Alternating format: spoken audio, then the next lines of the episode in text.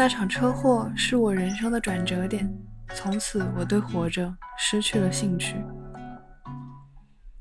我的脸和脑袋里植入了大量的钛合金，看着我头部的 X 光片和 CT 扫描的图像，会看见这种金属物件的影子零星的散布在各处。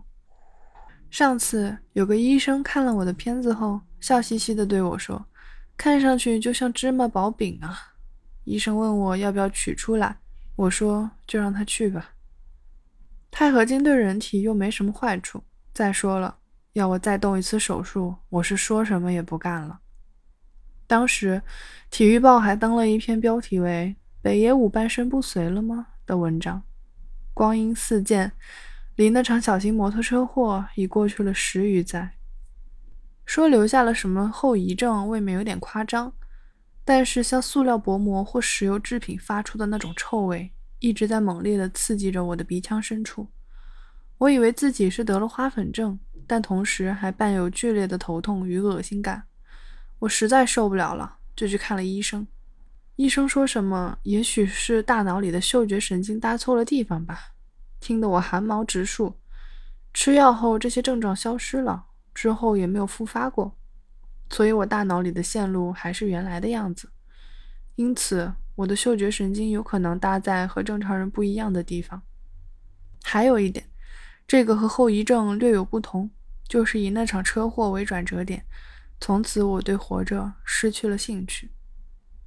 若说是那场车祸本身，那真是傻到一定境界了。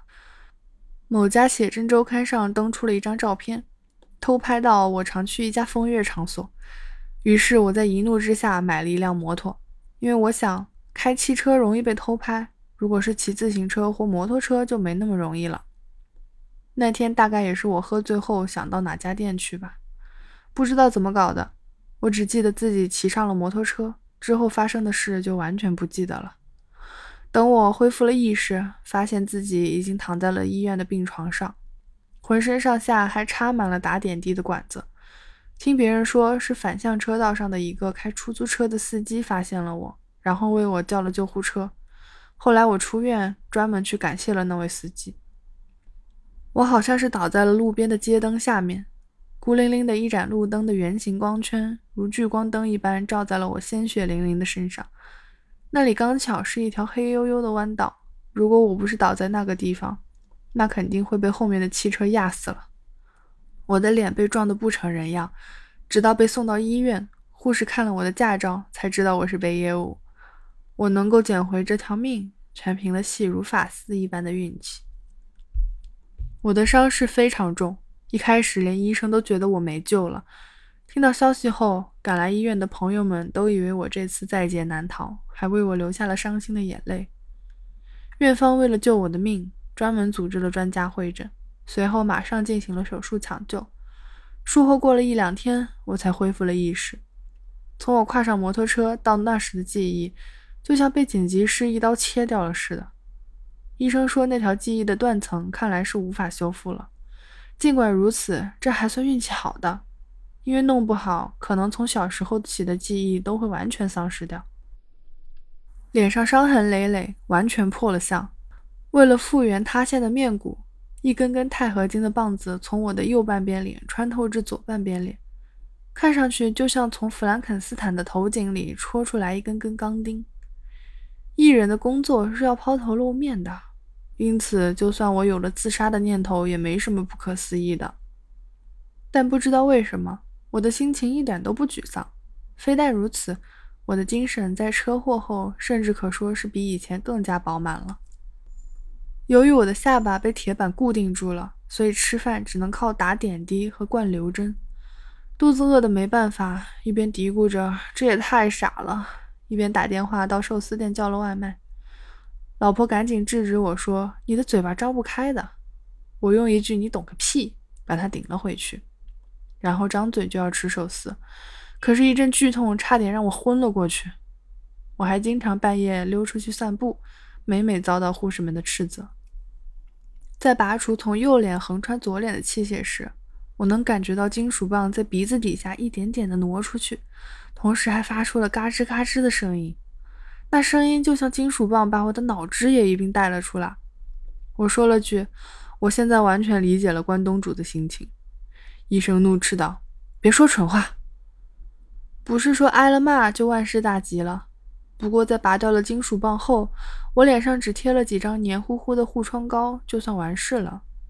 术后没有留下任何疤痕，原先一塌糊涂的脸上也几乎没有留下任何伤疤。这当然多亏了先进的医疗技术。”但也显示出院方组织会诊的那些专家们的精湛医技。我多半是个对痛感非常迟钝的人，不管有多疼，我都不会感觉很疼。从这个意义上说，我在住院期间一次都没感到过疼。但是我的身体一旦感觉到剧痛，嘴里就会发出哈哈哈的急促呼吸声。据说按拉玛兹法分娩的孕妇会被授予这种呼吸法。但这种方法其实不用教，因为身体会自然地做出这样的反应。这种急促的呼吸是我们对身体对疼痛的本能反应。通过这种方法来减轻一点疼痛。每当遭受剧痛，我都会感觉到人类真了不起啊！无论遭遇怎么样的状况，总会千方百计地保住性命，并会为自己的这种想法莫名的感动。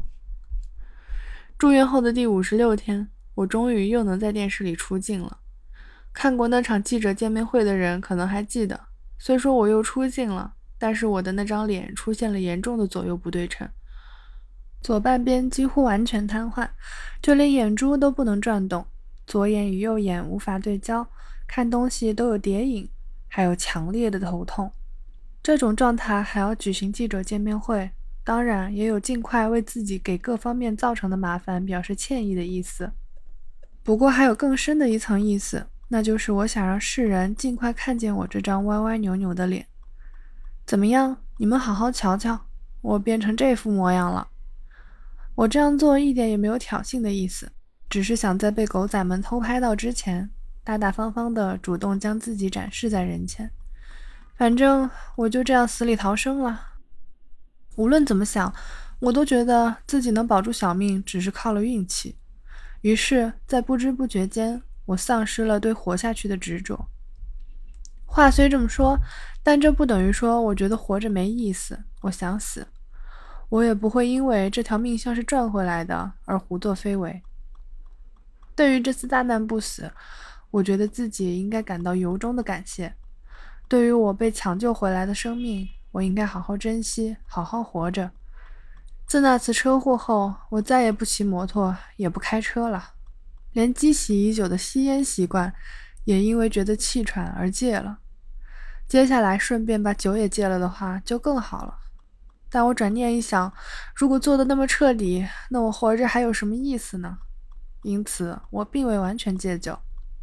有首歌里这么唱：以前有这样一个傻瓜，他不抽烟，不喝酒，也不要女人，只是一个劲儿的干活，就这样活到了一百岁。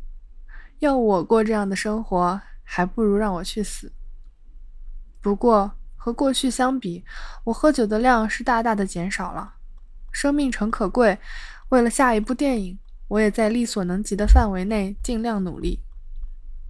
但是我一点也没有要像这样努力的活下去的念头。那场车祸使我领悟到，命运这种东西不是自己的力量可以左右的。不论什么样的命运在前面等着你，你都只能默默接受。因此，如果被告知你的生命只剩下最后一个礼拜了，你也只会想：哦，是吧？你的生活还是一切照旧，每天晚上还是正常的喝老酒，也不会有这种想法。反正明天就要死了，我今天就索性多喝一点。该喝酒的时候就喝酒，喝的量不多不少，和平时一个样。该睡觉的时候就睡觉，该死的时候就死，仅此而已。我不想说什么漂亮话，比如我随时随地都做好了赴死的准备之类。我只是产生了随便什么时候死都可以的那种淡然的心情。从这个角度来看，只能说我对活着已经没什么兴趣了。人只要活到六十岁，去世前就必定有各种日常事务，各种累积起来的杂七杂八的事情要处理。欠人情的想要还掉人情，受人恩惠的也想要报恩。你可能会说，想报恩的话，马上报掉不就好了？可我觉得有些恩还是此后再报更好。因此，我觉得如果可能的话，在定好我的死期后，最好能提前三天通知我。只要有三天时间，我就能把一切都处理好。这样，在我死的时候就不会给任何人造成麻烦。说实话，这样我就能死得从容一点。也就是说，在死前基本上做好了准备。医生威胁我说，必须在2006年的夏季之前去医院接受复诊。再加上我突然间开始大量流鼻血，我的身体似乎很差劲，而且我还感觉自己拍电影的工作可以告一段落了。